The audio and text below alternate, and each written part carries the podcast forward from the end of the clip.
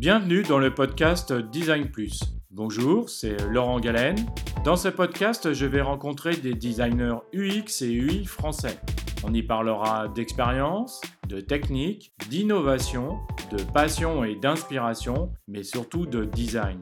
Ce podcast est disponible sur iTunes, Spotify, YouTube, encore et sur d'autres plateformes. Retrouvez la liste complète dans la description de chaque épisode.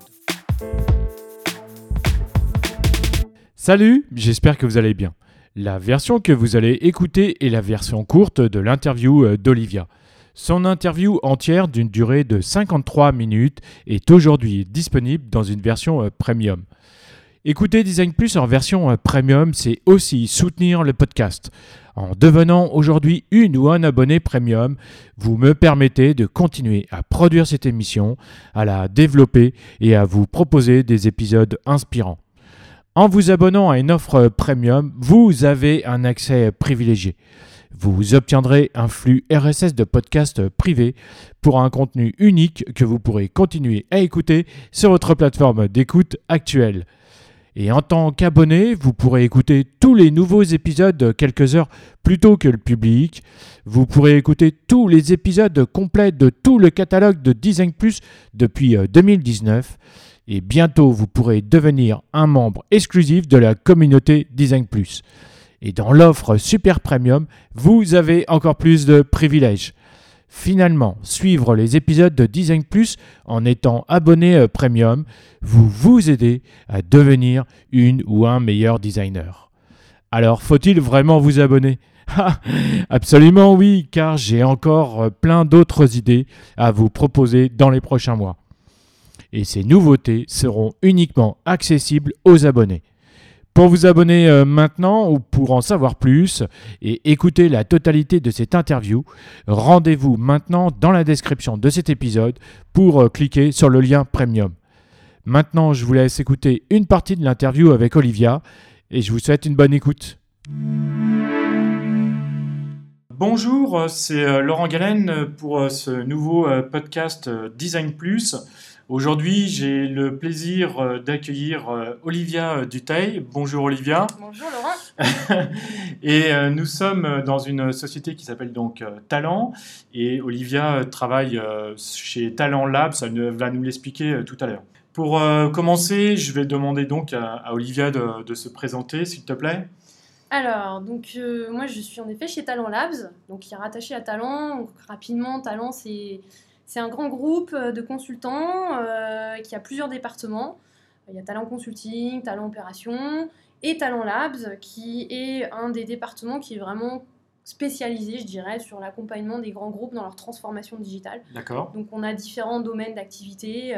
On a euh, évidemment du design, des UI designers, du design thinking, sinon je ne serais pas là. également tout ce qui est domaine de développement, donc machine learning, intelligence artificielle, DevOps, etc. Je ne vais pas tous les citer parce que la liste est longue. Et aussi de l'agilité. D'accord. Euh, des pôles de coach agile et de Scrum Master. Ok. Et donc, toi, qu'est-ce que tu fais en fait euh, chez, euh, chez Talent Labs? Quel est, quel est ton, ton rôle? Alors, chez Talent Labs, donc, moi, je m'occupe du pôle design, UX, UI et design thinking. Donc, on a une équipe de presque 10 personnes. Ah, sympa. moi, je suis davantage spécialisée, on co-gère à deux hein, ce pôle-là. moi, je suis plus spécialisée dans la branche design thinking. D'accord. C'est un choix, hein, même si j'ai un passif de de designer et du XUI designer. T'as mal tourné quoi en fait. Voilà, je suis tombée du côté obscur des ateliers, euh, des post-it, euh, voilà, c'est ça exactement. Mais c'est totalement assumé et, euh, et apprécié. donc voilà, donc on, nous on, intervient sur différents clients, donc c'est surtout des grands groupes principalement, des groupes bancaires, assurances, dans le transport, dans l'énergie aussi un peu, voilà. D'accord, ok. Donc, euh, tu, euh, tu fais des, des missions, euh, j'imagine, chez, chez le client, etc. Et en fait, comment tu es, arrivé chez, chez Talent? Alors, ça fait pas très longtemps que je suis chez Talent. Moi, j'ai un passif très orienté banque-assurance. En tant que designer, hein, toujours. Hein, D'accord. j'ai en fait... j'ai commencé en freelance, hein, si on revient encore plus en arrière, parce que maintenant ça fait une bonne dizaine d'années que je travaille. Donc j'ai été en freelance, j'ai travaillé en agence, comme beaucoup, en tant que directrice artistique, puisqu'à l'époque, euh, on parlait plus euh, de directeur artistique euh, print ou digital, hein, c'était ça hein, à l'époque. euh, voilà. Et avant de web design Avant le web design, voilà. et, euh, et puis euh, après, j'ai- je suis rentrée euh, dans le monde de l'assurance chez Generali. Je suis restée pendant six ans là-bas. D'accord. J'ai évolué dans différents départements, hein, la communication, le digital aussi également. Euh, après, je suis allée chez Société Générale pour parfaire, je dirais, mon expertise banque, enfin assurance, assurance. et banque du coup. D'accord. Et euh, là, je suis restée deux ans. Et Talent, j'ai rejoint Talent il y a seulement euh, à peine presque un an. D'accord, En septembre, ok. ça fera un an. D'accord. Ok. Donc, Ok, très bien. Et pourquoi tu es, devenu euh, designer en fait alors Alors, pourquoi je suis devenue designer? Bah, Au départ, alors, je- au départ, c'est vrai que le design était très loin, même le design thinking, j'en parle même pas, même si ça existait déjà, on n'en entendait pas autant parler. À la base, moi, euh, ce que j'aimais, c'était la création, comme beaucoup. euh, dessiner, c'était ma passion. Donc, je voulais Ouais. faire des bandes dessinées, je voulais même faire des dessins animés, donc strictement rien, à, voir. voir. Et un peu plus tard, parce que je suis musicienne à côté, je fais, je fais de la basse, euh, j'ai voulu faire des pochettes de disques. Alors ça, ça a été mon, mon grand rêve. Bon, aujourd'hui, les pochettes de disques, autant dire que bah, voilà, ça n'existe plus beaucoup. Mm. Euh, mais j'ai quand même pu faire ça pendant quelques années, donc en freelance, euh, aussi en agence.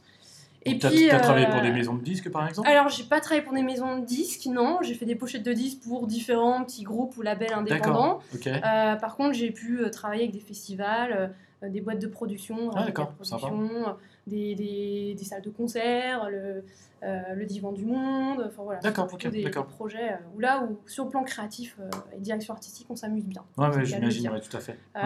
Donc voilà, donc ça, j'ai pu faire ça quand même pendant un certain temps. Et puis, euh, c'est en, en travaillant en fait dans les agences et dans les entreprises qu'on est de plus en plus coupé de ses propres clients. Parce que quand je faisais ça, j'étais en freelance. Ouais. Quand on est en freelance, on a ses clients, on est en contact avec eux. Donc, on, est, on a la possibilité de faire une vraie démarche centrée sur leurs- leurs attentes et leurs besoins. Mhm. Et c'est vrai qu'au fur et à mesure, quand j'ai travaillé, quand j'ai commencé à travailler en agence et encore plus dans les grands groupes, on perd ce contact avec les clients. C'est ce qui a commencé à, manquer de plus en plus. De, me sentir un peu isolée dans ma création, euh, sans avoir vraiment de feedback en direct. Et donc j'avais vraiment envie d'aller sur le terrain de plus en plus et de contribuer à les aider dans, dans leur, euh, dans la conception même de leurs solutions et même voir de les aider à être plus créatifs, à être eux-mêmes créatifs pour qu'ils soient capables de concevoir leurs propres solutions. Ah, sympa. ça. C'est très ambitieux, j'avoue.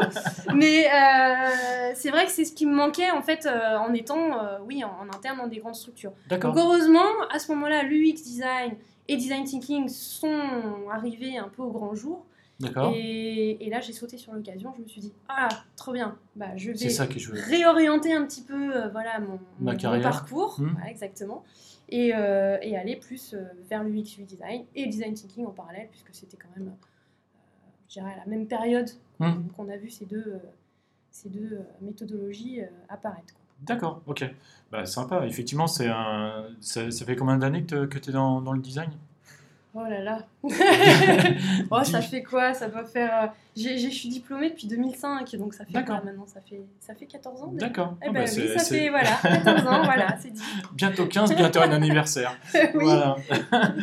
Et donc, euh, qu'est-ce que ça représente en fait le, le- le design pour toi euh, Peut-être avant ou aujourd'hui? Qu'est-ce que qu'est-ce que tu mets comme euh, Je pense que Derrière? depuis toujours, c'est c'est avant tout concevoir vraiment euh, quelque chose qui a du sens. C'est pas juste quelque chose d'esthétique, parce que très souvent, euh, aujourd'hui, quand on parle de design avec un peu n'importe qui, euh, on a tendance à entendre le mot « faut que ce soit joli Ouais. Il faut que ce soit esthétique, il faut que ce soit beau. Ça a son importance, hein, je dis pas, voilà, en tant qu'ancienne directrice artistique, je vais pas dire le contraire, mais il faut quand même que c'est avant tout du sens, que ça ait, que ça ait une utilité Hmm. pour le client et l'utilisateur. Donc ça doit avoir un objectif. Pour moi, ça me paraît, euh, c'est important qu'on conçoive des, des solutions qui, soient, euh, qui aient un objectif, et pour qu'elles aient un objectif, il faut qu'elles soient centrées sur, leur- sur les attentes des clients, des utilisateurs. Et, euh, et c'est vrai que ce que j'aime bien dire quand je résume le design, c'est que pour moi, le design, ça doit re- retranscrire concrètement ce qu'imagine cognitivement un utilisateur. Donc c'est d'autant plus valable en UX design parce Mm. que quand on fait des parcours utilisateurs, bah, on retranscrit ce que l'utilisateur veut faire, donc imagine concrètement. Euh, mais en design thinking, c'est valable aussi finalement. Quand on, veut, euh, quand on les fait réfléchir à des solutions, bah, oui, c'est qu'est-ce qui se passe cognitivement, euh, qu'est-ce qu'ils imaginent cognitivement dans leur tête. D'accord, donc tu, justement, tu, tu parlais de, de design thinking. C'est le sujet en fait de cette, de cette interview avec Olivia. Et euh, donc le, le sujet, comme, comme il est écrit dans la description, c'est donc euh, le processus d'idéation du design thinking et le lâcher prise. Donc euh, comment être euh, dans l'acceptation du problème et qui, euh, qui peut rendre plus créatif et, efficace. Et donc c'est un peu le sujet, on va dire, je ne sais pas si Olivia écrit une thèse en ce moment, mais elle m'a confié que c'était un peu son sujet euh, du moment, donc euh, elle va le, partager avec nous. Voilà, je, te laisse commencer, Olivia. Ah oui, c'est vrai. Bon, c'est vrai que ça fait très, très philosophique. C'est un peu décalé par rapport, j'imagine, aux autres podcasts où c'est vrai, on, parle beaucoup peut-être de la démarche en, elle-même, très orientée utilisateur. Moi, c'est vrai que j'ai, j'ai envie de partager une vision avec un peu plus de hauteur parce que c'est aussi un vécu, hein, c'est un retour d'expérience. Euh, comment on, on- on arrive à rendre ce processus de design thinking positif et constructif? Dans quelles conditions euh, on arrive à- en faire un succès? Et on arrive à en faire un succès quand on, a, on, parvient à faire en sorte que les participants lâchent prise complètement Ouais. sur le problème sur lequel Mm. ils vont travailler. Parce que euh, souvent, le- la problématique, elle est vue comme quelque chose de dramatique, euh, pour laquelle il faut urgemment, tout de suite, là, maintenant, une solution toute faite. Ouais. Or, si on part avec cette, phi- cette philosophie-là, on est sûr de, de se casser la figure, et là, le design thinking perd toute sa valeur. Donc, euh, au travers justement ce podcast, bah, justement, c'est- un peu expliquer en quoi il est important d'amener ses participants à lâcher prise en préalable et d'accepter la problématique pour que on arrive à les mettre sur les rails de la créativité et à faire qu'ils eux-mêmes soient en capacité de concevoir des solutions bah, qui, qui leur ressemblent, qui leur conviennent.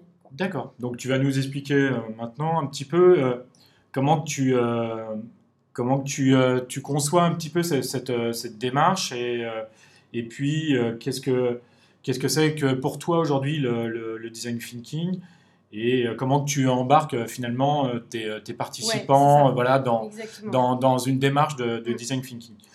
Donc pour euh, peut-être pour euh, commencer sur, euh, sur la partie euh, sur le développement un petit peu, est-ce que tu pourrais nous dire pour toi déjà qu'est-ce que qu'est-ce que c'est le, le design thinking aujourd'hui dans ta dans ta dans ta démarche? Est-ce que est-ce que c'est une recette magique? Est-ce que c'est quelque chose Est-ce que ça fonctionne à tous les coups? Voilà. Alors, c'est évidemment pas une recette magique, parce que c'est aujourd'hui ce qui est vendu malheureusement sur le marché, euh, ce qu'attendent du coup les grandes entreprises. Bon, là, moi, du coup, j'ai un retour d'expérience de grands groupes, hein, parce que euh, c'est principalement avec eux que je travaille.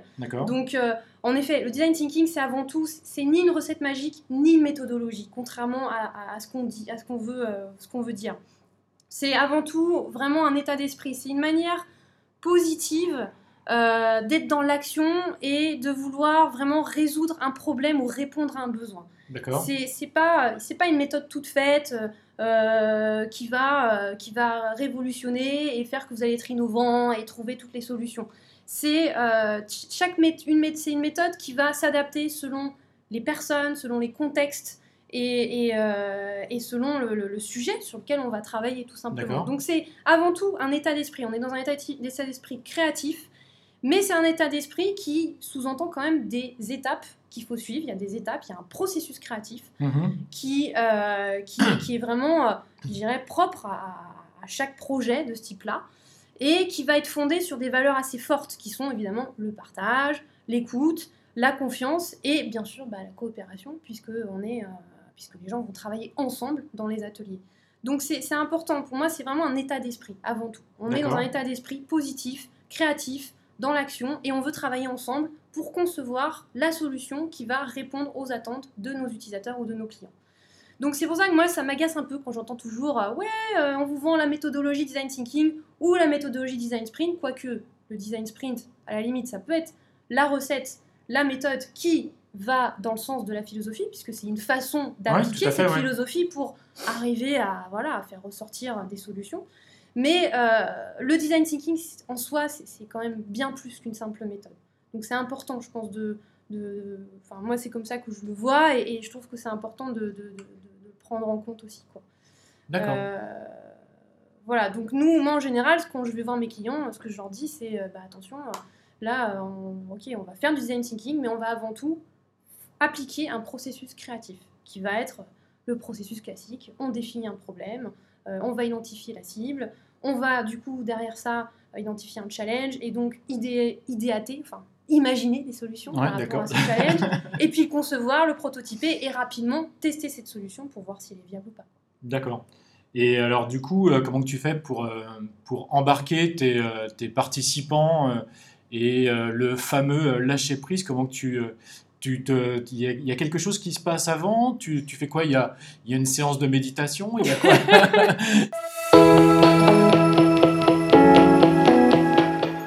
Dans la suite de cette interview, Olivia vous donnera euh, sa recette pour embarquer les participants d'une séance de design thinking en vous expliquant ce qu'est exactement ce fameux lâcher-prise. À la fin de cette interview, elle vous fera un retour personnel sur cette expérience en vous donnant ses erreurs mais aussi ses succès. Et en conclusion, elle vous donnera un conseil très précieux pour réussir vos ateliers de design thinking. Donc pour écouter la suite de cette interview avec Olivia et vous abonner, je vous invite à vous rendre maintenant dans la description de cet épisode pour euh, cliquer sur le lien premium. À bientôt sur Design Plus. Salut.